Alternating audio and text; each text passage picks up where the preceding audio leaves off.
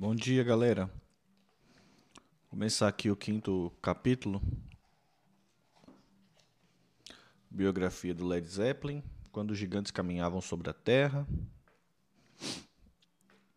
Começar aí nessa quinta-feira lendo um pouco. Vamos ver se a gente consegue terminar o capítulo 5. Eita peste, pessoal aqui do Instagram caiu. Pera aí, gente. Tá, porra. Caralho, o pessoal caiu bra brabo aqui, ó.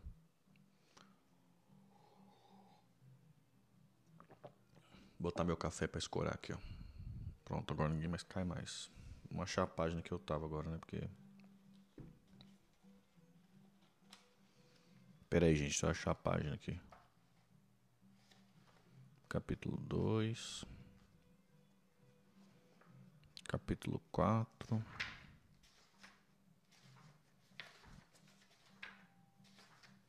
Capítulo 5, pronto. Capítulo 5 Alto no Céu. Havia muito mais coisas que chamavam a atenção nos shows do Led Zeppelin, além da música, é claro. Havia também teatro. A exibição de Jimmy Page, com o arco de violino em especial, agora começava a adquirir vida própria. Sozinho no palco, o arco no ar como se fosse uma batuta, ou talvez uma varinha mágica.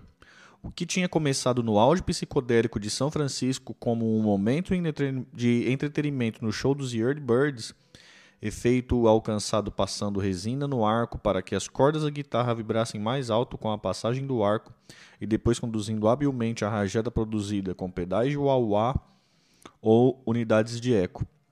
Agora se transformara em um, um dos pontos mais alucinantes da apresentação ao vivo do Led Zeppelin o tipo de viagem que a garotada adorava, às vezes esticando a música em mais de meia hora de duração, enquanto Plant também acrescentava coisas soltas, versos de São Francisco, Walter Walker, Walter Walk ou qualquer coisa que lhe viesse à cabeça.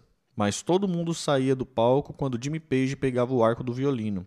Esse era seu momento mágico, paralisando a plateia quando movimentava o arco diante do rosto das pessoas com um gato como um gato irritado balançando a cauda. Nos Yardbirds, o violino fora usado durante Glispicing. Eu punha uma fita, umas fitas tocando no palco num aparelho estéreo de alta fidelidade.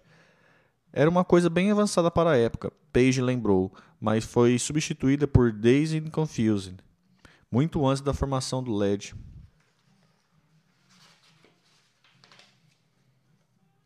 Alguns dos sons que saíam eram simplesmente incríveis. Às vezes parecia que a trenodina de Penderecki, composta para as vítimas de Hiroshima, outras vezes tinha a profundidade do violoncelo.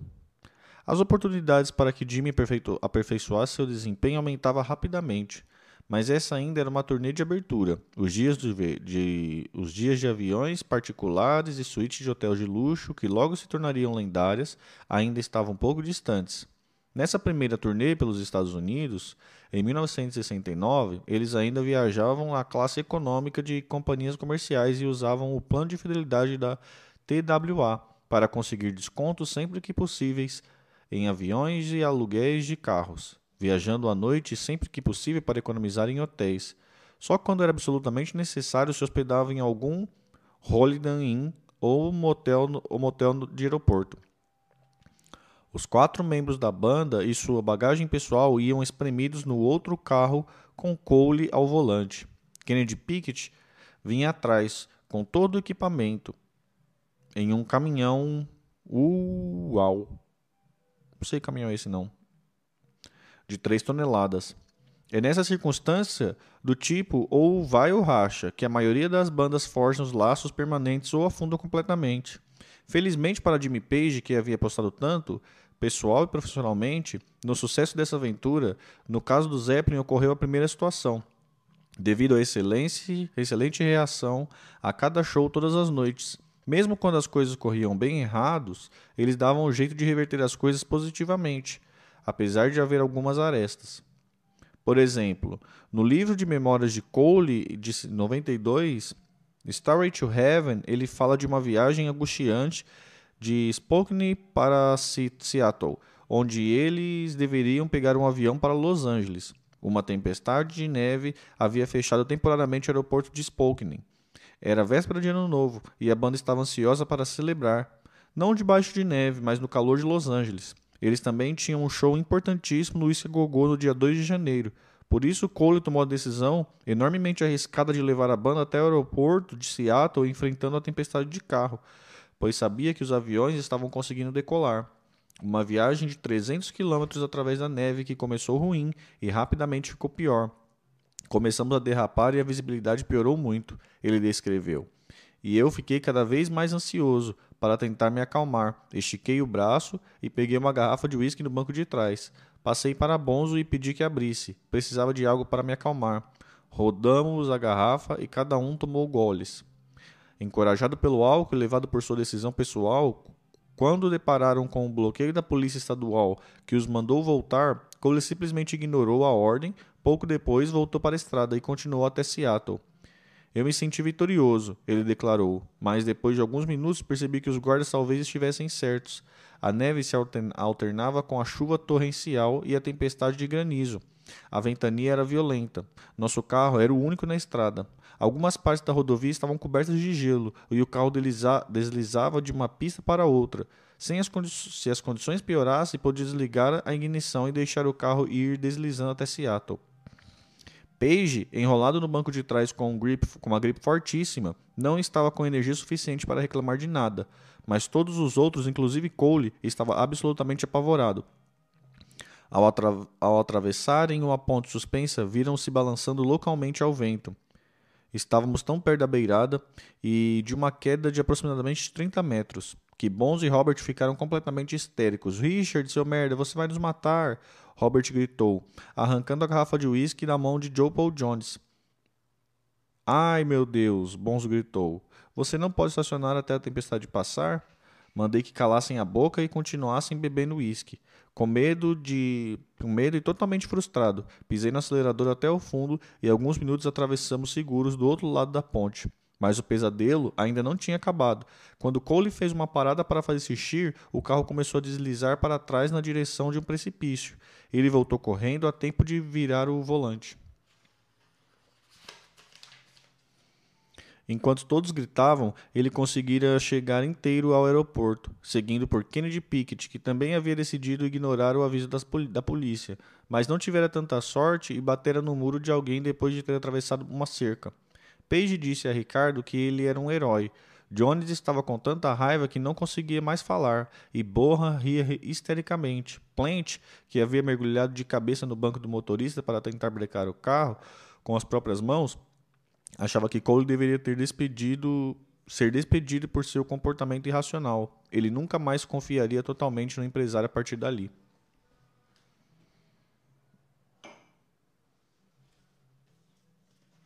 Pera aí, gente, tomar meu cafezinho aqui.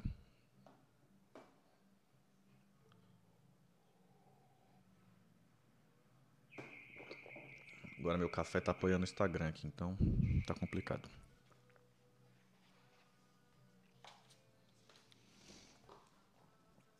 Seus pais sempre quiseram o melhor para você. Um trabalho respeitável atrás de uma mesa, o tipo de coisa que lhe daria a segurança que eles próprios tinham almejado durante anos de guerra. Você entendia tudo isso, mas era diferente para você. Porque não conseguiam aceitar isso. Eles simplesmente não entendiam. Mesmo quando você tentava falar com eles direito, sem perder a cabeça e desistir no meio da conversa, simplesmente não ouviam. Seu pai dizia uma coisa, sua mãe dizia outra. Você falava algo novamente. A conversa ficava dando voltas, girando em torno do seu cabelo. Nem era tão comprido, ninguém mais usava cabelo curto. Por que você deveria usar? E quando? Uh, e quando vocês não estavam discutindo, mal falavam um com o outro, ficavam sentados na mesa comendo, mal pronunciando uma palavra. Seu pai nem olhava para você.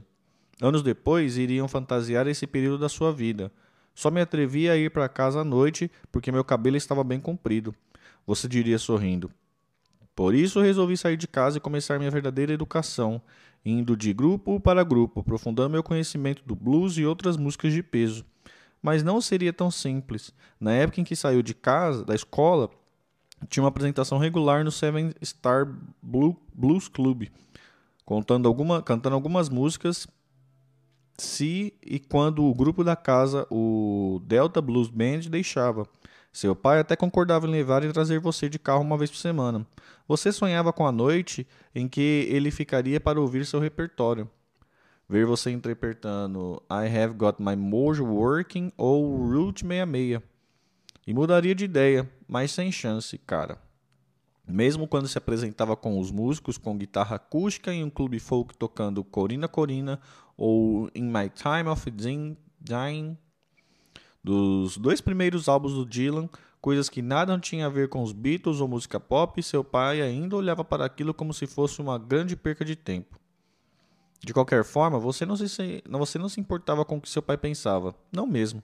No final de 64, o corte de cabelo esti estilos Beatles já era. Em vez disso, agora usava-se cabelo bufante e ficava na frente de espelho penteando-se como um daqueles pentes especiais de barbeiro com navalha. Se os seus colegas viessem te chamar de bicha, você não ligava. Ficava legal e as garotas adoravam. Seu cabelo loiro, encaracolado, agora chegava aos ombros. Você tentava disfarçar o comprimento com gel, mas ainda continuava ouvindo seu velho. Não era só em casa que tinha de ouvir, nas ruas também, e no pub, no ônibus, corta esse cabelo era o mais comum, bicha louca ou puta bichona. Mas, em vez de fazer você desistir, isso te dava ainda mais vontade de provocar, fingindo-se de efeminado no palco, requebrando, sorrindo, sempre que copitava o olhar de uma das garotas que se amontoavam na frente. Os namorados, mais atrás, com seus cabelos certinhos, olhavam enjoados. Às vezes eles iam atrás de você depois do show. Felizmente você era alto e bom de prosa, senão haveria ainda mais namorados irritados atrás de você. Mas você teve que ser forte quando seus pais finalmente o obrigaram a ir a uma entrevista para um trabalho decente, como o trainee de contabilidade, carreira que deveria seguir quando terminasse a faculdade. Sem dúvida, quando saiu da faculdade, em 65, começou a trabalhar naquele escritório horroroso, chato, horrível. Mas não ia cortar o cabelo, colocaria ainda mais gel e esconderia o resto na gola, e ainda saía quase todas as noites para cantar ou assistir outros cantores, aparecendo no trabalho no dia seguinte acabado, vendo os números da, da calculadora dançar diante dos seus olhos vermelhos. Depois de apenas duas semanas,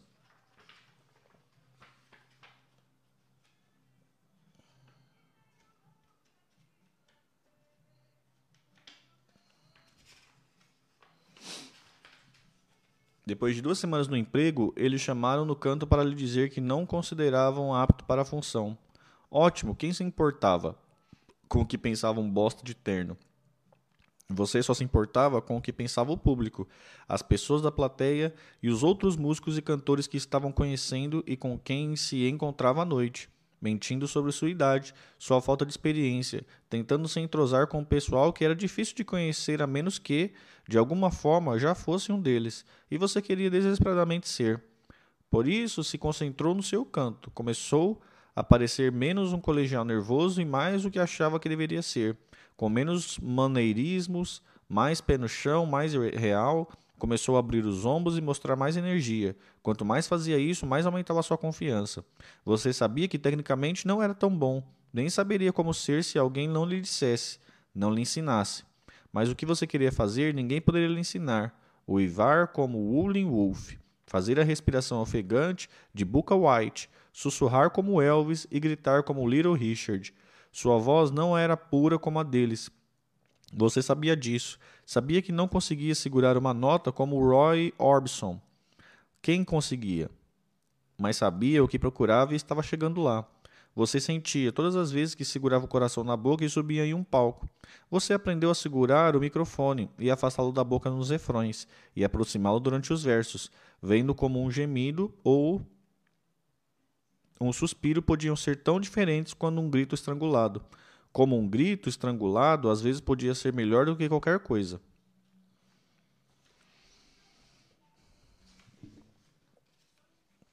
Tomar um café.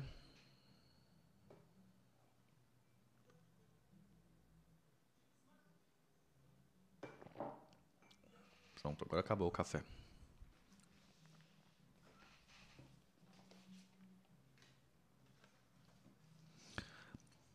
Eu tinha um longo caminho pela frente em relação à minha voz, Robert Plant diria nos primeiros dias do LED, mas ao mesmo tempo o entusiasmo do trabalho com a guitarra de Jimmy parecia, aparecia bastante, aparece bastante. Era tudo muito para cima, tudo se encaixava para construir uma marca.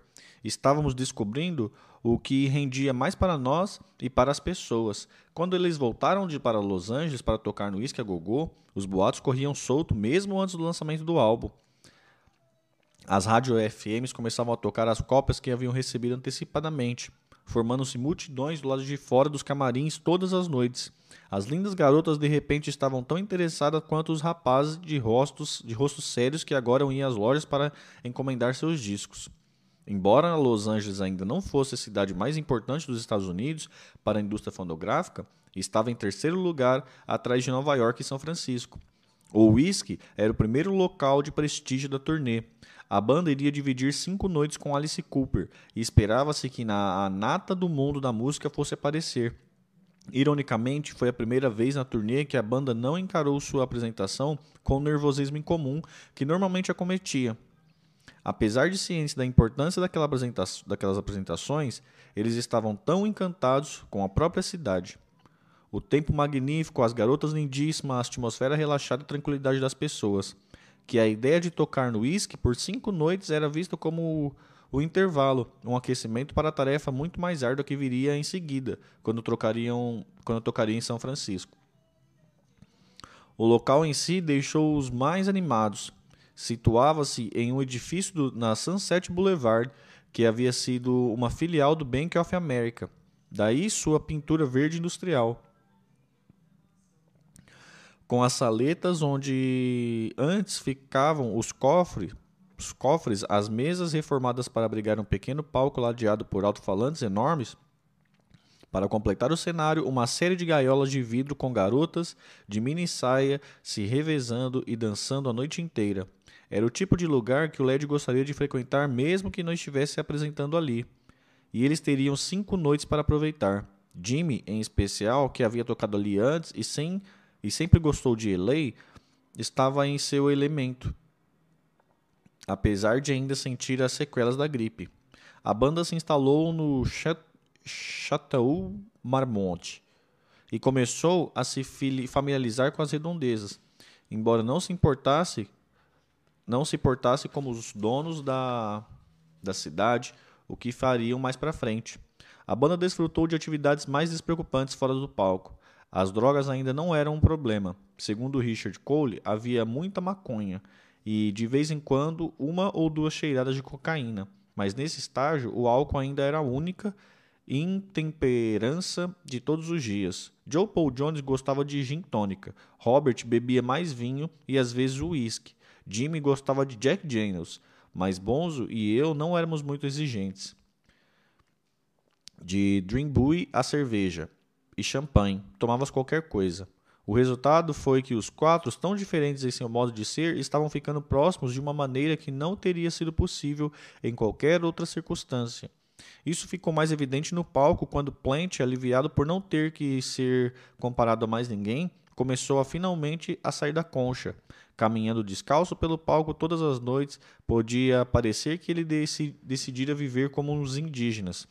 Na verdade, ele apenas estava fazendo o que podia para tentar relaxar e lembrar que era, como ele dizia agora, apenas um hippie do Black Country. Por mais distante que se sentisse do conforto da casa durante a viagem, como artista, eu poderia ter ficado enrustido, agarrando o microfone com uma grande faixa dizendo desculpe, acima da cabeça. Ele disse mas foi em Los Angeles onde seria a atração principal por direito próprio pela primeira vez nos Estados Unidos que as coisas finalmente começaram a acontecer. Fora do palco, Plant e Borra ainda andavam grudados. Os dois, cada um na sua maneira, mal podiam esperar para, volta para voltar para casa. Sentiam falta da esposa e dos filhos, estavam assustados com a sua primeira turnê pelos Estados Unidos, permaneceram enfiados no bangalô, normalmente usando por Burr Eves, enquanto Ricardo ficou neutro, noutro, com Page e Jones dividindo o espaço com Kennedy Pickett. Era um pouco como estar em uma nave espacial, Plant me contou depois. Nós realmente crescemos juntos embora nunca tenhamos sido muito semelhantes, mas tínhamos bases comuns e come que começamos a compartilhar e percebemos com o tempo que tínhamos que fazer essas coisas funcionar. Page e Jones, que eram mais experientes, sabiam lidar melhor com as coisas. Os dois defendiam seu próprio espaço, seguiam caminhos separados assim que se registravam em um hotel. Eram os parceiros sêniores não oficial do quarto. Havia também a divisão norte-sul e muitas provocações, lembrou Jones. Eu acho que o Robert ainda estava deslumbrado conosco. Para ele, os músicos de estúdio eram figuras sombrias, que fumavam cachimbo, liam Angling, Times. Ele nunca soube o que pensar de mim e até certo ponto ainda não sabe. Mas, se alguns dos membros pareciam mais iguais do que os outros, havia uns claramente no comando. Normalmente, Jimmy ficava em um quarto e nós três em outro. Jones lembrou rindo. Mas logo mudamos tudo isso bem depressa. No entanto, como era o único que já viajara pelos Estados Unidos, Page tendia a cultivar a imagem de figura solitária, embora às vezes saísse com Peter Grant em busca de antiguidades. Por isso, embora os shows do Whisky tenham ido bem, a principal lembrança da banda agora são as andanças de quando não estavam no palco, como diz Plant, rindo, eu me senti como se estivesse 19 anos e nunca estivesse sido beijado. Foi basicamente a primeira vez que vi um policial com uma arma, a primeira vez que vi um carro com 6 metros de comprimento. Encontrávamos muita gente divertidas. As pessoas realmente nos deram as boas-vindas ao país e iniciamos caminhos de, um caminho de divertimento positivo, atirando ovos de um andar para o outro, fazendo guerra de água e todas as coisas divertidas que um garoto deve viver como ele resumiu, apenas os primeiros passos para aprender a ser malucos. De Los Angeles, a banda foi de avião para São Francisco, para a primeira das três noites no Fillmore West. Peter Grant já estava esperando por eles, e também Maureen Plant. Grant fi ficará sabendo das inseguranças de Grant ficará sabendo das inseguranças de Plant e precisava que ele estivesse feliz e em sua melhor forma para esses shows. São Francisco era um grande carruna. Plant era um leonino típico, vestindo-se na frente do espelho, andando com aquele jeito desinibido de hippie do black country. Mas quando os leoninos se se sentem inseguros, começam a desmoronar. E Dee temia que Robert, apesar de saber quanto eram importantes as apresentações de São Francisco, pudesse estragar tudo. Plant me contou. Peter Grant disse que, se não conseguiríamos nos sair bem em São Francisco, o Fillmore West, diante da nata da música americana, se vocês não derem um chute no saco dos caras, a banda não vai conseguir outra turnê. Ele ri meio envergonhado dessa lembrança. Faltava um pouco de confiança a Robert, disse Grant, que admitiu ter escondido todas as críticas negativas para que o cantor não as visse. Seria também no Fillmore West que eles conheceriam a, o já lendário agente Bill Graham, figura que seria proeminente em toda a história do Led Zeppelin nos Estados Unidos. Nascido em Olodia, Grajonka, em 1931, em Berlim, sobrevivente de uma família judia, Graham escapou dos nazistas aos 10 anos de idade, fugindo de um orfanato em Paris e indo a pé até Marsella de onde saiu um navio para Nova York. Refugiado europeu que mal sabia falar inglês, adotou o nome mais americano de William Graham e teve que se virar. Cresceu nas ruas dos Queens e do Brooklyn e começou a trabalhar como garçom no Catskill quando mal tinha entrado na adolescência. Depois lembraria que foi aí que aprendeu o valor do serviço bem feito. Essa recepção conquistaria a simpatia do público frequentador dos, dos concertos que passou a promover depois de ter economizado e comprado uma passagem para a costa norte da Califórnia, onde começou a administrar seus próprios entretenimentos noturnos, embora os músicos por cima dos quais costumava passar nem sempre vissem as coisas desse jeito. Em 1966, ele passou a presidir dois dos espaços mais lendários da música ao vivo da época: o Fillmore Auditorium, em São Francisco, chamado de Fillmore West, e seu equivalente em Nova York, chamado West Coast. Foi como patrão nos dois Fillmores que Graham revolucionou praticamente sozinho a indústria dos concertos de rock nos Estados Unidos. Antes de Graham, os empresários eram pessoas inescrupulosas vendedores de carros usados disfarçados que alugavam o salão, por pior que fosse, e enchiam com o maior número possível de grupos, usando o sistema de som alugados de baixa qualidade, reuniam a garotada como se fosse gado, comandavam um negócio que dava muita grana e mudavam rapidamente de lugar. Primeiro empresário a identificar a emergência cultural do rock pelo que era, enxergando seu potencial além do ganho rápido. Graham começou a produzir o primeiro de vários shows beneficentes para o São Francisco Mind Troop. Sua ideia era muito simples: entretenimento de qualidade com produções caprichadas, e fez sucesso rapidamente entre a nova geração antimaterialista dos frequentadores de shows, paralelamente ao seu rival Chet Helms, do Family Dog, que tinha ideias muito semelhantes. As casas de Graham foram as primeiras a popularizar shows leves e a produzir cartazes especialmente para a ocasião. As primeiras a produzir mercadorias confeccionadas especialmente para venda em suas casas, e as primeiras a realizar turnês estaduais e eventos em larga escala, como as extravagâncias do Ano Novo, que logo ficariam famosas com sua banda favorita de São Francisco, o Grateful Dead. Mas qualquer um que interpretasse mal esses empreendimentos e o tomasse por um pronto hippie estaria muito enganado. Como Peter Grant, Graham tinha sugerido na época do, do, tinha surgido na época do faroeste no cenário musical. Com, fre, com, com frequência, era visto aos berros no telefone ou gritando na cara de alguém, assustando muitos do possíveis, dos possíveis clientes. Não porque gostasse de intimidar, mas porque, como ele dizia, seguia rigorosamente seus princípios. Na verdade, como Grant, esse lutador de casca grossa talvez fosse um indivíduo inseguro com medo do fracasso.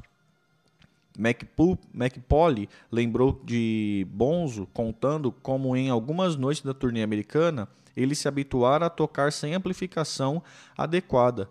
Ele até encarava aquilo com um distintivo de honra. O baterista que batia tão forte que não precisava de microfone. Polly lembrou de Bohan dizendo que havia se vangloriado em com Graham. É por isso que eu tenho um tambor de 66 centímetros. Não preciso de microfone. Ao que Graham respondeu duramente: Escute, filho, se, se não tiver um microfone, você não será ouvido além da terceira fileira, por mais força que use na bateria. Agora vá atrás um maldito microfone. Bohan fez o que ele mandou. O resultado, Jones lembrou mais tarde, foi o que o Fillmore se transformou no primeiro marco. Eu me lembro de quando começamos o show, havia apenas algumas pessoas lá, pensando: quem são vocês afinal? Transformamos uma multidão indiferente em pessoas receptivas e acolhedoras.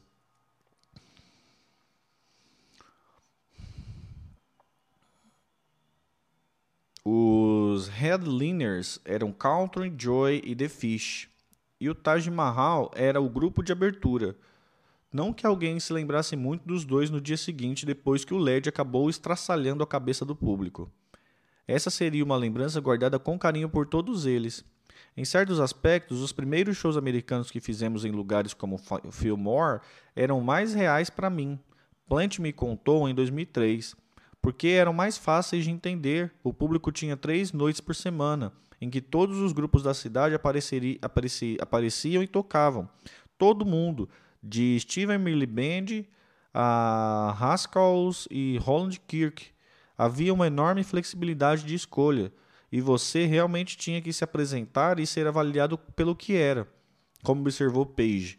O interessante inicial foi em parte o despertar do despertador pelo foi em parte despertado pelo fato de eu ter feito parte dos Yardbirds e muitos americanos gostavam do grupo e queriam saber o que Jimmy Page estavam fazendo agora.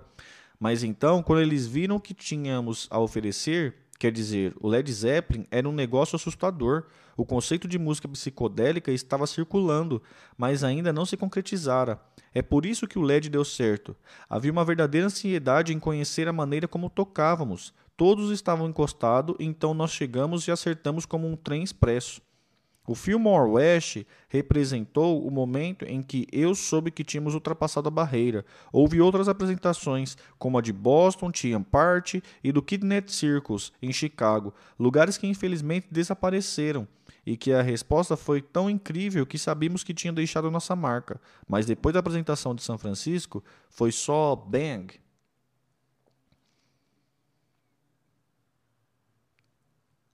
Quando olhou para trás, foi como se conhecesse Jeff desde sempre, o que não era verdade. Você nem moravam perto um do outro quando criança, mas ele foi o primeiro guitarrista que você realmente conheceu, que tinha a sua idade e gostava das mesmas coisas. Como o guitarrista do Gene Vicente, Cliff Gallup, que era grande e gordo e devia estar com pelo menos 40 anos, mas era o único que tocava realmente rápido naquela época.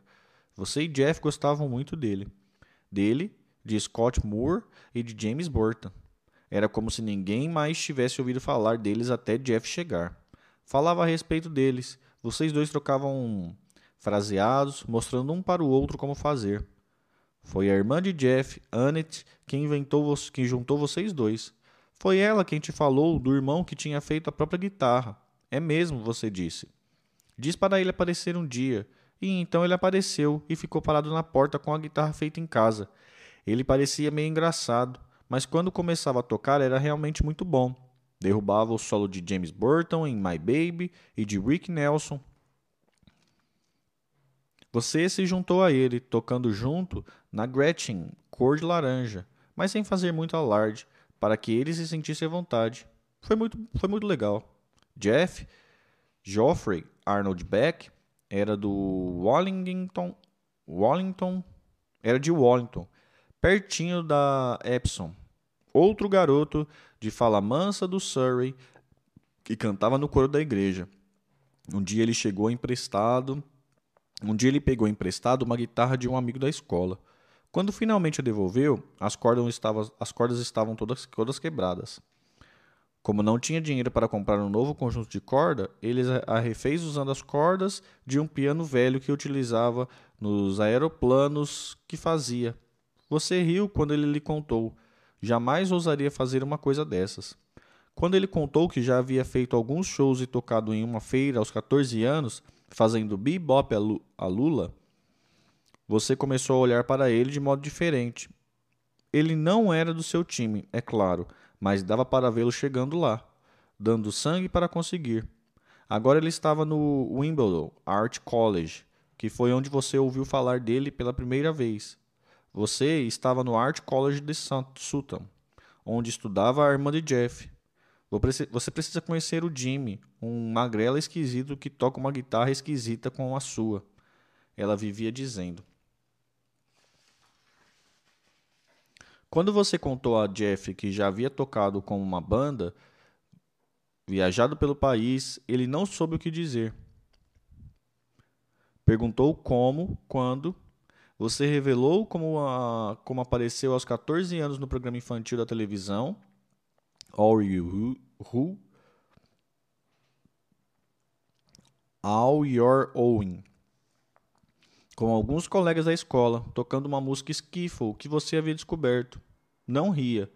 Mama Don't Allow No, Skiffle Around the Hair, seguida de uma música do Laidberry Cotton Fields. Hum, Weldon, o apresentador almofadinha, tinha perguntado depois se você tocava outros estilos. Sim, você respondera, olhando para ele como se fosse surdo ou coisa do tipo.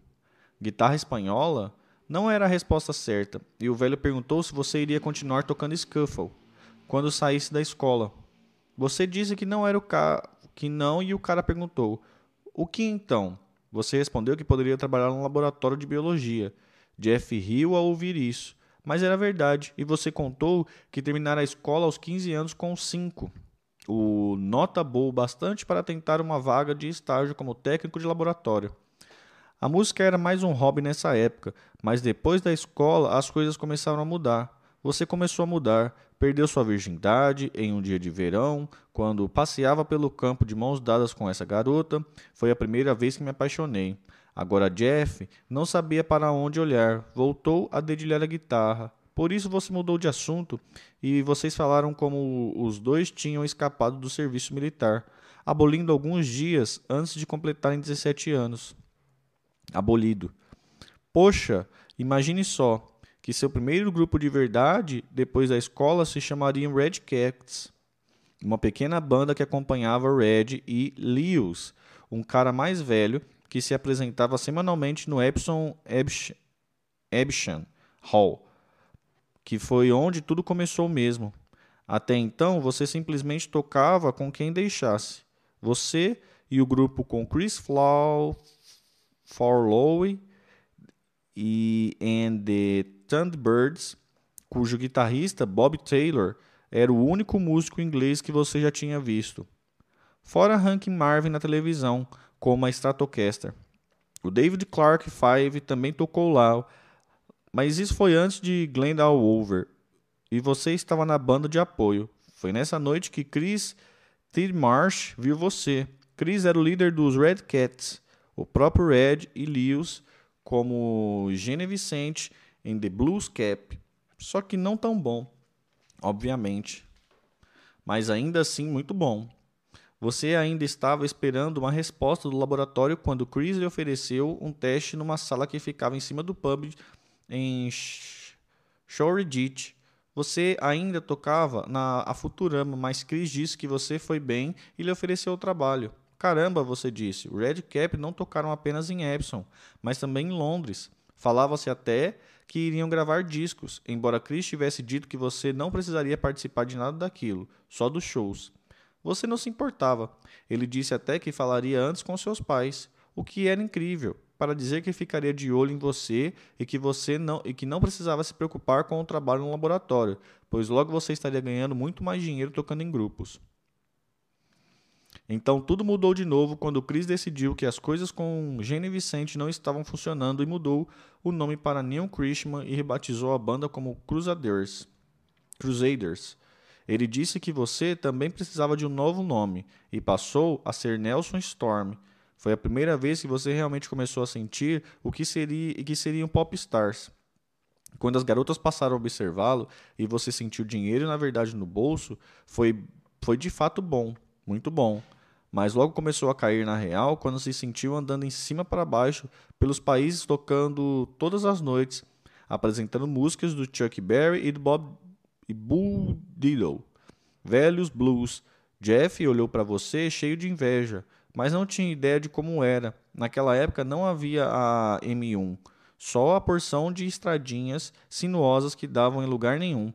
Muitos pneus murchos, baterias descarregadas e garrafas vazias. Tocava para um bando de festeiros que só queriam dançar, que não sabiam o que era blues. Mudava de roupa em banheiros, dormia na traseira de uma peru horrível, vomitando enquanto os outros olhavam e riam. Você era apenas o garoto, o bebê do grupo, e apesar de saberem que você sabia tocar, eles ficavam com todos os microfones malditos. E então Jeff perguntou, os olhos ainda regalados: Então você não aguenta mais? Continuou ficando doente e simplesmente não aguentou mais. Foi quando juntou suas coisas e foi para Faculdade de Artes. Ainda gostava de tocar, mas ficou quieto para o caso de alguém querer que você tocasse na hora do almoço. Então conheceu Jeff, que se tornou mais um irmão do que o um melhor amigo, uma irmandade entre dois garotos que não tinham próprios irmãos, e seu interesse pela guitarra começou a voltar. Agora que conhecia Jeff, de repente não era mais só Scott Moore, ou James Burton, ou Cliff Gallup, ou mesmo Elvis, eram todos os tipos de coisas, do clássicos do folk ao blues, especialmente o blues, Otis Rush e So Many Roads, o tipo de coisa que dá, te davam um frio na espinha. LPs como American Folk Festival of the Blues, com Buddy Guys, inacreditável, ou o fantástico Live at the Regal, ou qualquer coisa de Fred King e Elmore James, uma porrada, sem esquecer do Hunter Sumlin, Sulling, que você adorava, Hurting Sulling, cuja guitarra era igual à voz de Howlin' Wolf, sempre a frase certa na hora certa, Killing Flower, ou How Many More Years. O blues era uma conexão para o outro mundo, pessoas diferentes, mas como você e Jeff. A primeira vez que você encontrou Mike e Kate foi em um festival de blues em algum lugar no norte. Isso aconteceu muito anos antes do show dos Stones. Encomendava nos, dos Estados Unidos os discos que não conseguiam comprar nas lojas, fazendo pedidos postais para gravadoras como Excelo, Aladdin, Imperial e Atlantics muito antes que gravadoras britânicas como a Pye lançasse um pouco de Rolling Wolf ou Moody. Moody Waters, como parte de sua série intitulada Internacional R&B. Foi o blues que trouxe você de volta para o mundo da música. A faculdade de artes era legal, mas numa noite, depois de algumas semanas, se viu levantando para tocar no Marquês com a nova banda de Creel Davis, o All Stars. Você conhecera Cyril quando ele e Alex Corner saíram do conjunto de jazz de Chris Barner, Barber. Juntos, eles tinham formado a Blues Incorporation, que era basicamente Cyril na escaleta, Alex na guitarra e quem mais quisesse se juntar a eles e tocar. Isso aconteceu naquele clube divertido de England, que ficava entre a joalheria e a casa de ABC. Você encontrava todos os tipos por lá: Charles Water, Brian Jones, Ray James, Paul Jones, Dick Taylor. Cyril convidou você para a banda quando ele se separou de Alex e tudo recomeçou em uma noite de terça-feira no Marquês. Você gostou, mas ainda estava com Neil Christman na época, e além disso, a ideia de deixar Neil para se juntar a Cyril, então ficar doente de novo e desapontá-lo. Mais uma vez era demais. Cyril era um sujeito mais velho, e não o tipo de cara que a gente decep... não é um tipo de cara que a gente para a gente decepcionar. Quando Mick Jagger o procurou para ter aulas de gaita, Cyril olhou para ele e disse: Coloque a boca e assopre. Foi só quando você estava no Mark, uma noite, Cyril mandou você ir tocar com, com o que eles chamavam de banda de intervalo. Um bando de amigos de Cyril, basicamente, que finalmente acabou tocando com ele, só por 15 minutos aqui e ali. Às vezes Jeff e Nick Hopkins também entravam. Porém, foi depois de uma dessas que alguém apareceu e perguntou se você queria gravar um disco. É claro que queria, e antes de perceber, estava fazendo todas as gravações à noite, enquanto ainda ia para a faculdade durante o dia, e foi quando os caminhos se cruzaram e você não teve mais escolha.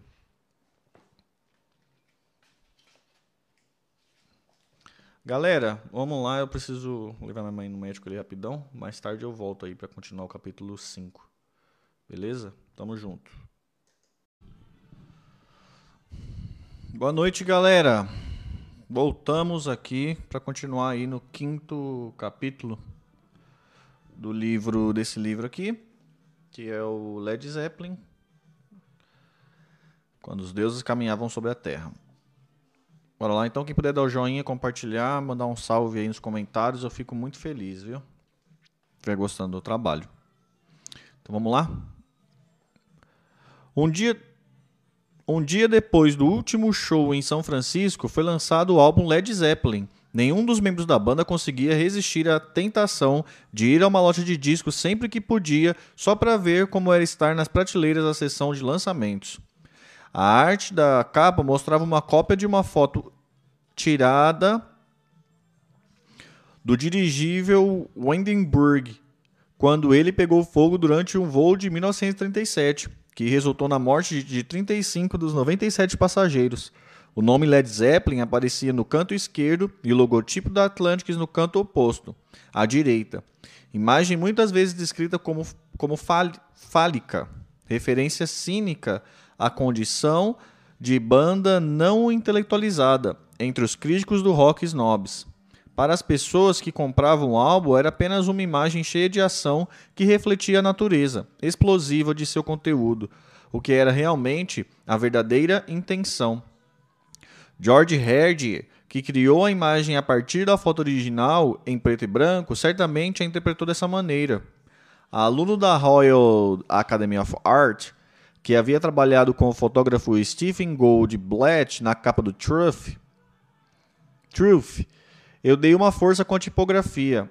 Hardney sugeria uma imagem sequencial de um Zeppelin no meio das nuvens, baseada em um desenho que vi que vira em São Francisco. Deixa eu puxar isso aqui rapidão. Que vira em São Francisco. Mas Page não gostou. Ele já tinha a imagem que queria, mostrando a Hardy a foto do Zeppelin em chamas de um livro da biblioteca dizendo a ele para recriá-la. Herd fez isso, ponto por ponto, usando uma caneta radiograph. A arte rejeitada de Herd acabaria aparecendo, sem os créditos, com o motivo de sóis e nuvens no segundo álbum do LED. Herd recebeu a quantia fixa de 60 libras pelo trabalho, uma ninharia, por um álbum que venderia milhões. Mas esse foi, foi seu ponto de partida na área. E ele foi trabalhar para Hipgnosis, empresas que ficaria famosa nos anos 60 por fazer capas de álbum para o Led Zeppelin, Pink Floyd e muitos outros. Ele agora trabalha como ilustrador e professor na Universidade de Brighton. É interessante notar que, como que para mostrar que não guardava ressentimento, as fotos da contracapa foram tiradas por Chris Dreja. Como o álbum só sairia na Grã-Bretanha em março, a banda estava ansiosa para descobrir o que os americanos fariam com a sua música agora que finalmente podiam levá-la para casa e ouvi-la com calma.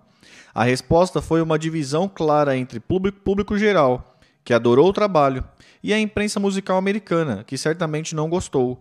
A crítica que realmente deu início à onda foi a de John Mendelssohn, da Rolling Stones, que descreveu Led Zeppelin como o parente pobre do Truff, com a banda oferecendo poucas, pouca coisa que seu irmão gêmeo, o Jeff Beck Group, não tenha dito tão bem ou melhor três meses antes. Em seguida, retratava Page como um produto muito limitado e compositor fraco, com músicas sem imaginação, caracterizando os vocais de Plant como gritos estrinônicos estriônicos e poucos convincentes, poucos, pouco convincentes, desdenhando de Good Times Bad Times como um lado B dos Yardbirds e chamando How Many More Times de mono, monótona. Concluía afirmando, em sua disposição para desperdiçar talento considerável com um material descartável. O Led Zeppelin produziu um álbum que é uma triste lembrança do The Truth. Como Beck Group, eles também estão perfeitamente dispostos a se transformar em uma dupla, ou, para ser mais exato, em um homem e meio.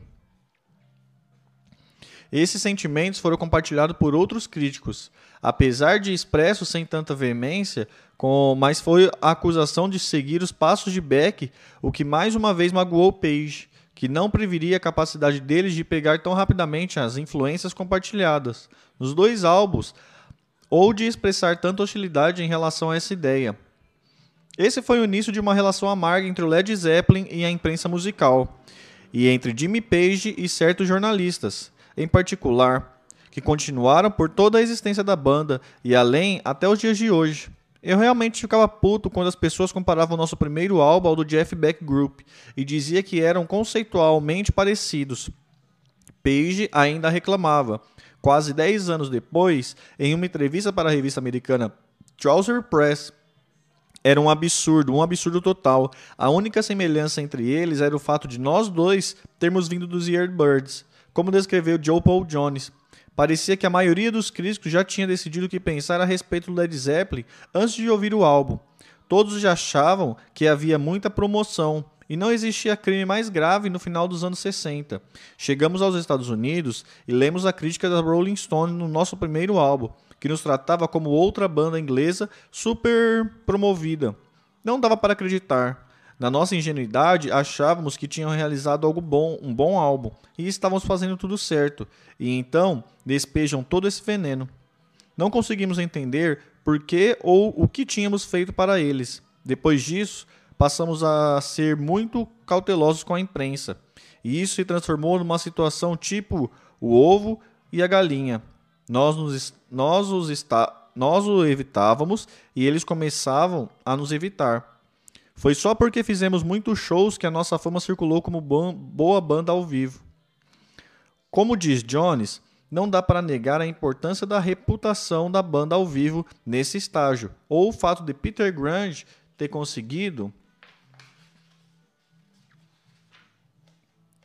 colocá-lo em uma turnê pelos Estados Unidos tão cedo, antes mesmo do lançamento do disco.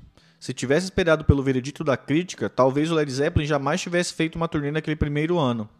Em vez disso, a crítica da Rolling Stone e de outros chegou quando o Led já estava em ascensão. As apresentações iam, iam tão bem que outras bandas muito mais conhecidas estavam se recusando a entrar depois do LED no palco, e uma segunda turnê pelos Estados Unidos já estava sendo programada para a primavera, quando a Atlantic pretendia lançar o primeiro compacto da banda. No dia 28 de janeiro, eles voltaram para sua segunda apresentação em Boston Tea Party, no Boston Tea Party. um clube com 400 lugares montado em uma sinagoga reformada. A grande rádio FM de Boston, a WBCN, estava tocando o álbum direto e as entradas para o show tinham se esgotado, com centenas de pessoas e mais com centenas de pessoas a mais se apertando no local. Quando a banda saiu do palco pela primeira vez naquela noite, tendo tocado por uma hora e pouco, como sempre, a multidão estava tão histérica que eles logo retornaram para tocar por mais 55 minutos, fazendo um total de 12 bis com ovações em pé. Muitas no, mei no, no meio das músicas. Mas quando o grupo agradeceu e saiu do palco pela segunda vez, os fãs começaram a subir no palco e gritar furiosamente para que voltassem.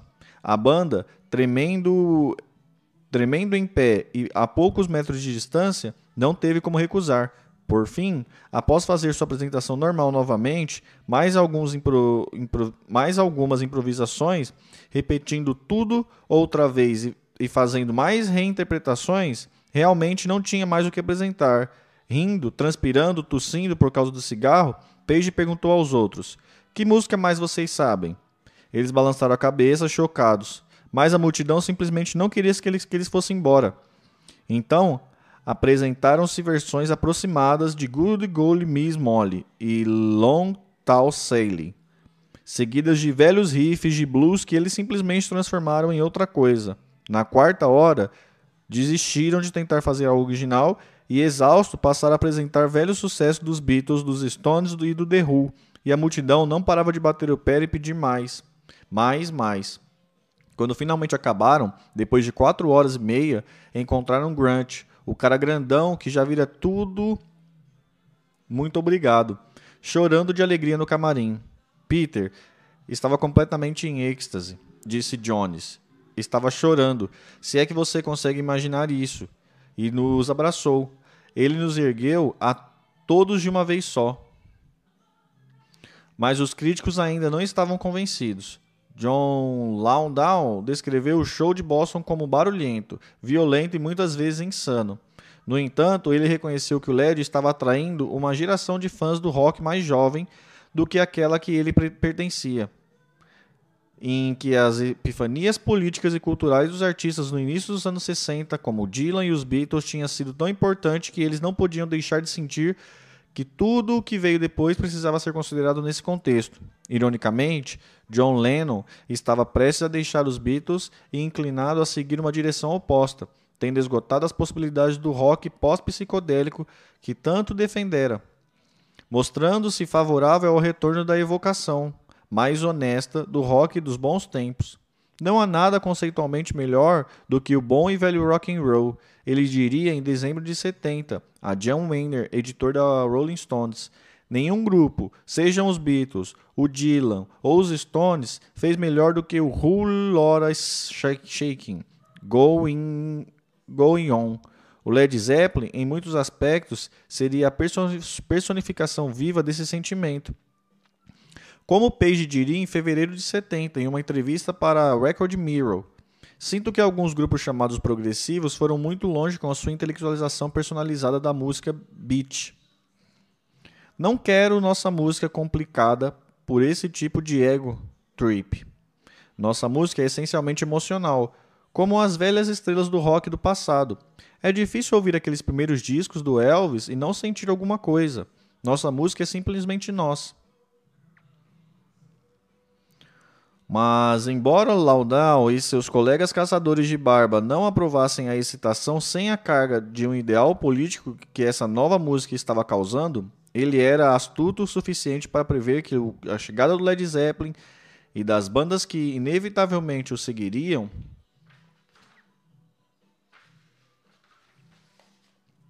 representava um fenômeno cultural e musical que simplesmente não se baseava mais no que ele e seus contemporâneos pensavam o LED forçou um renascimento da distinção entre popularidade e qualidade. Ele escreveria depois: Quando as bandas mais admiradas esteticamente eram também as mais bem-sucedidas comercialmente. O Cream, por exemplo, a distinção, a distinção era irrelevante. Mas o enorme sucesso comercial do Led Zeppelin, apesar de toda a oposição da crítica, revelou a profunda divisão no que antes era considerado um público homogêneo. Essa divisão agora se transformou em um gosto massificado claramente definido e o gosto elitista claramente definido. Ele estava equivocado, é claro, ao afirmar que a popularidade do LED se espalhava rapidamente a um custo artístico. A condensação de seu talento em um denominador comum mais baixo voltado para atrair o gosto da massa. Porém, porém, tendo apenas aquele primeiro álbum que era na verdade uma verdadeira porrada, mas com pouco material original.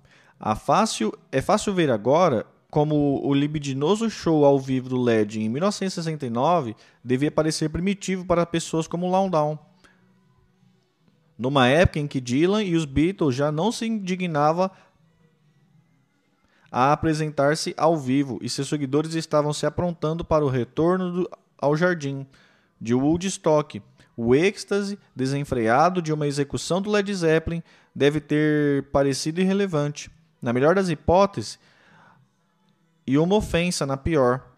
Ainda apegados aos ideais de uma década que agora chegava ao fim, ele simplesmente não entendia era só visitar a antiga cidade do Flower Power, Highway Asbury, e observar como os maléficos da heroína haviam superado os aventureiros do LSD, para ver como a mensagem do, dos meios do rock havia sido mal recebida, mesmo quando a transmissão estava no auge, com bandas como Grateful Dead ou Jefferson Airplane, a mão para entregá-la.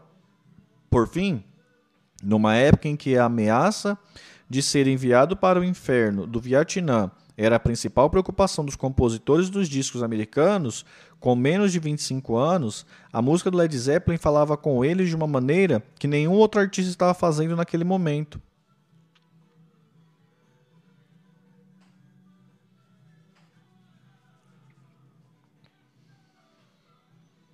Quanto mais ignorante a banda parecesse aos criadores, do gosto elitista da imprensa underground americana, mais amada pelos jovens que agora estavam começando a comprar os álbuns a centenas de milhares. Os críticos podiam não aprovar seu álbum, muito barulhento, mas em vez de anular o possível público do Led Zeppelin, teve efeito oposto, reclassificando-os como os ícones de uma geração mais jovem, mais sedenta de emoções. Certamente as novas rádios FM que se espalhavam pelos Estados Unidos não tinham essa objeção à música, assim como a WBCN de Boston e a KSAN de São Francisco. Outras rádios FM de Nova York, Los Angeles, Detroit e Chicago estavam tocando o álbum durante 24 horas, concentrando-se em Communication Breakdown, Baby I Gonna Leave You e Disney Confused. Com a rapidez dos críticos para derrubá-los, seu ímpeto ganhava cada vez mais força ainda haveria outro ponto alto, sua primeira apresentação no Fillmore West de Bill Graham, em Nova York, com duas noites, 31, e 1, 31 de janeiro e 1 de fevereiro. Eles ficaram no Graham Hotel, na West 55 Street, que, como Marmot, tinha suítes equipadas com cozinha, o que o tornava uma pousada barata e popular para as bandas visitantes desde que fora descoberto no ano anterior pelo empresário do The Who, Christian Stamp. Chegando de carro de Fila... Chegando de carro de Filadélfia na manhã de 30 de janeiro, com três noites pela frente em Nova York, a banda se instalou. Era importante relaxar. Como em São Francisco, a apresentação em Nova York era um, um outro tudo ou nada, talvez até mais importante. Sede da Atlântica, as apresentações estariam cheias não só de músicos, jornalistas, DJs e outros profissionais da área, como também seria a primeira oportunidade de Amit Ertegun e de Jerry Wexter conferirem seu investimento. Eles iriam abrir uma apresentação que teria ainda na primeira noite Potter Popular Pictures, Preachers, e a atração principal seria o Iron Butterfly. Grant conseguiu dar um grande golpe quando puxou Graham de lado durante a passagem de som e lhe pediu um favor especial que colocasse o LED em segundo lugar na ordem das apresentações. Faça isso pelo seu velho amigo, Grant disse, sorrindo e mostrando os dentes manchados de nicotina. Era a primeira grande apresentação da banda em Nova York, uma ocasião muito importante para eles, e Grant queria ver o LED e o Iron Butterfly se apresentarem na sequência. ver como estavam seus garotos, seis semanas depois de terem chegado aos Estados Unidos. Graham, que havia notado a poderosa reação do público em São Francisco e gostava da ideia de Grant lhe dever um favor, simplesmente deu de ombros e disse: É claro, por que não? aliviado, talvez pela perspectiva de não ter de entrar depois de uma banda que já tinha a reputação de deixar a plateia saciada. O Potter's Popular Pitcher, Preachers não se importou com o arranjo de última hora, mas quando o Iron Butterfly soube da novidade, ficou irado. Tendo subido após, tendo subido apenas recentemente para a condição de atração principal, e sabendo quanto o Led Zeppelin impressionara o Vanilla Food. O líder da banda, Down Ingle, ameaçou não tocar, insistindo para que o LED abrisse o show ou simplesmente fosse riscado da apresentação. Mas Graham não era homem de ser colocado contra a parede e respondeu que se se eles não quisessem continuar, simplesmente pediria ao Led Zeppelin para tocar por mais tempo, algo que sabia que eles poderiam fazer perfeitamente. O impasse permanecia enquanto Potter's Popular Preacher arrumava seus equipamentos e o LED se preparava para entrar. Grant resolveu contar aos rapazes o que estava acontecendo. Eles estão com medo de vocês, Grant disse a eles. Vão lá e expulsem os caras deste lugar. A banda não precisava de encorajamento para roubar um show, mas, com a voz de Grant ainda zumbindo em seus ouvidos, eles arrebentaram o lugar. Quando saíram do palco, 90 minutos depois, com os últimos acordes de Home Many More Times, ainda sacudindo as paredes e a multidão começou a bater o pé, gritando: Zeppelin, Zeppelin, Zeppelin. No meio do público daquela noite estava Paul Daniel Frehley, mais conhecido agora como Ace Frehley, guitarrista do Kiss, que em 2007 disse a Classic Rock: Aquele show no Fillmore West mudou a minha vida. Entre Jimmy Page e Robert Plant, eles arrebentaram. Os quatro membros do Iron Butterfly estavam profundamente contrariados, sentados no camarim, ouvindo os gritos e os barulhos das pessoas batendo os pés. Segundo o malicioso Richard Cole, o público ainda estava pedindo mais Led Zeppelin quando o Iron Butterfly começou a tocar. Quando a banda voltou para a Inglaterra no dia seguinte, estava na maior alegria que se possa imaginar. Em pouco mais de um mês e cerca de 30 apresentações, tinham deixado de ser a formação renovada dos Yardbirds que havia partido de Londres. Eles agora eram Led Zeppelin, uma entidade completamente diferente, com pouquíssimas semelhanças com o passado. Os caras mais novos do pedaço, odiado pelos críticos, talvez, mas adorados pelos fãs. Em troca, iriam proporcionar o melhor que o rock teria a oferecer na próxima década. É claro que ninguém ainda tinha muita certeza do que poderia ser isso. Ninguém, exceto Jimmy Page, que estava convencido do potencial da banda desde o primeiro ensaio na Gerrard Street, seis meses antes, o do seu próprio destino muito antes disso. Tudo o que precisava fazer agora, como havia dito nos Estados Unidos, era continuar. O resto seria canja, ele tinha certeza. Até mesmo Robert Plant, ainda tão nervoso e inseguro em relação à sua posição no esquema do LED, começava a sentir seu destino se abrindo no palco. Em 1973, relaxando ao lado da piscina no hotel em Nova Orleans, ele disse a Liz Robinson, da revista Cream: Percebi qual era o lado. Percebi qual era do LED mais ou menos no final da nossa primeira turnê pelos Estados Unidos. No começo, não estávamos sequer na lista de Denver, e quando chegamos a Nova York, só estávamos atrás do Air Butterfly, e eles não queriam entrar e comecei a sentir esse brilho por dentro, a chacoalhar os quadris e a perceber que era tudo uma viagem fantástica. Ainda não tenho muita certeza do que preciso fazer, mas estou fazendo. O álbum Led Zeppelin estava no. Como é que fala no, no vento? O álbum Led Zeppelin estava no lugar 90 das 100 mais nos Estados Unidos e subiu firmemente quando a banda entrou no avião para voltar para casa depois daquela primeira turnê, enquanto Plant, Bohan e Jones mal podiam esperar para falar com a família e os amigos sobre isso. Para Jimmy Page, a volta para a fria Inglaterra foi um anticlímax. Com o lançamento do álbum no Reino Unido já programado, havia sido elaborada uma turnê pelo país, embora em lugares ainda modestos, Isso não era suficiente para saciar a fome crescente do líder da banda. Ele achava que tinha deixado os Estados Unidos muito cedo, justamente quando precisava avançar mais. Mas Grant garantiu que eles estariam de volta em poucas semanas e que dessa vez seriam a atração principal. Argumentou que agora era hora de tirar proveito em casa do lançamento nos Estados Unidos. A volta dos heróis conquistadores e toda essa baboseira. Ele rumiu, ruminou, enquanto be bebi bebericavam champanhe no voo de volta para casa. No entanto, em vez disso, o sucesso da banda nos Estados Unidos levou a mais acusações de superpromoção, só que a maneira britânica.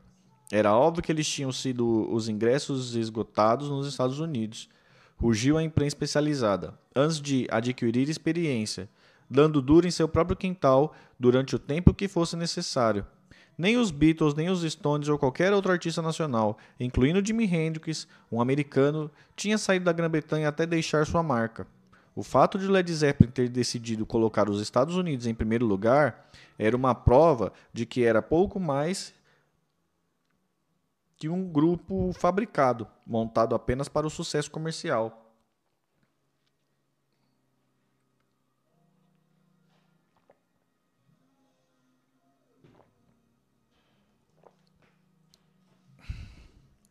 Pecado original até hoje. Quase um crime capital em 1969. Jimmy mal podia acreditar no que estava ouvindo.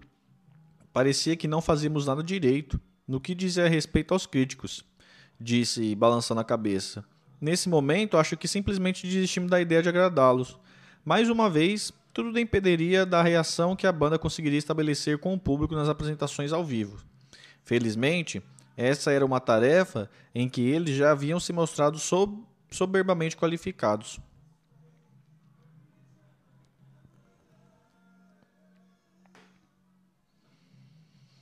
Em 1 de março de 17 em, entre 1 de março e 17 de abril, eles fizeram 18 apresentações no Reino Unido. Também se apresentaram novamente na Dinamarca e na Suécia. Dessa vez tinham algo para promover, embora o álbum, lançado naquele mesmo mês, tivesse sofrido com a indiferença dos críticos. Houve uma importante ex exceção, a crítica da Ozzy, escrita pelo cofundador, Félix Dennis, com início profético. Muito raramente surge um LP que desafia a descrição ou a classificação imediata, porque é tão obviamente o um momento decisivo do rock que só o tempo se mostra capaz de colocá-lo numa perspectiva futura. se mostra capaz de colocar, uh, de maneira ainda mais hiperbólica, a crítica prosseguia e previa que o impacto do álbum seria semelhante a de outros lançamentos significativos como Bring It All Back Home, de Bob Dylan, Younger Than Yesterday, dos Beards, These Lead Gears, do Cream, Are You Experience, do Hendrix e até o St. Piper, St. Piper, dos Beatles. Este álbum do Led Zeppelin é algo assim, concluía. Page gostou, mas não tanto. Até ele reconhecia que o Led Zeppelin não estava, musical ou culturalmente, na mesma é, liga que o Piper. Plant, no entanto, ficou em êxtase. Havia o leitor da Oz e das companheiras de viagem na mesma linha no It e Friends, como It e Friends, ali estava finalmente o tipo de reconhecimento de seus pares com o qual sempre sonhara. Quase compensava a pancada da Rolling Stones. Quase. Essa era uma ferida que jamais seria inteiramente curada. Ao contrário dos Estados Unidos, o público aumentava lentamente, mas o dinheiro continuava baixo. Às vezes apenas 60 libras contra 60% do bruto. Muitas vezes apenas um fixo de 140 libras, comparado com os grandes lugares glamourosos onde tinha acabado de fazer grande sucesso nos Estados Unidos. Os locais em que a banda estava se apresentando em casa não eram nada animadores. O Clube Van Dyck, em Plymouth, a Wood Taverna, em Hersing, não tinha absolutamente nada a ver com Fillmore's, West ou East ou West. Mas a autoconfiança do grupo estava alta. Mac, Pole, os viu tocando no Farks Club, salão nos fundos do pub Northcote, Arms em Southtown, em Londres. no dia 30 de março. Sentado com a banda após o show, ele lembra de Plant dizendo algo sobre ter comprado uma casa e estar precisando de carpetes novos. Eu disse a ele: Eu não me procuraria, preocuparia com carpetes, Rob. Acho que você vai mudar de novo. Apesar de não conseguir ouvir Joe e Plant porque Jimmy e John Paul estavam fazendo tanto barulho naquela noite que afundaram tudo, havia alguma coisa na banda. Eles tinham uma vibração incrível. E eu sabia que aqueles caras iriam fazer coisas maravilhosas. E eu disse: Não sei porquê, só acho que todos vocês vão acabar em mansões como com isso. Rob disse: Espero que você esteja certo.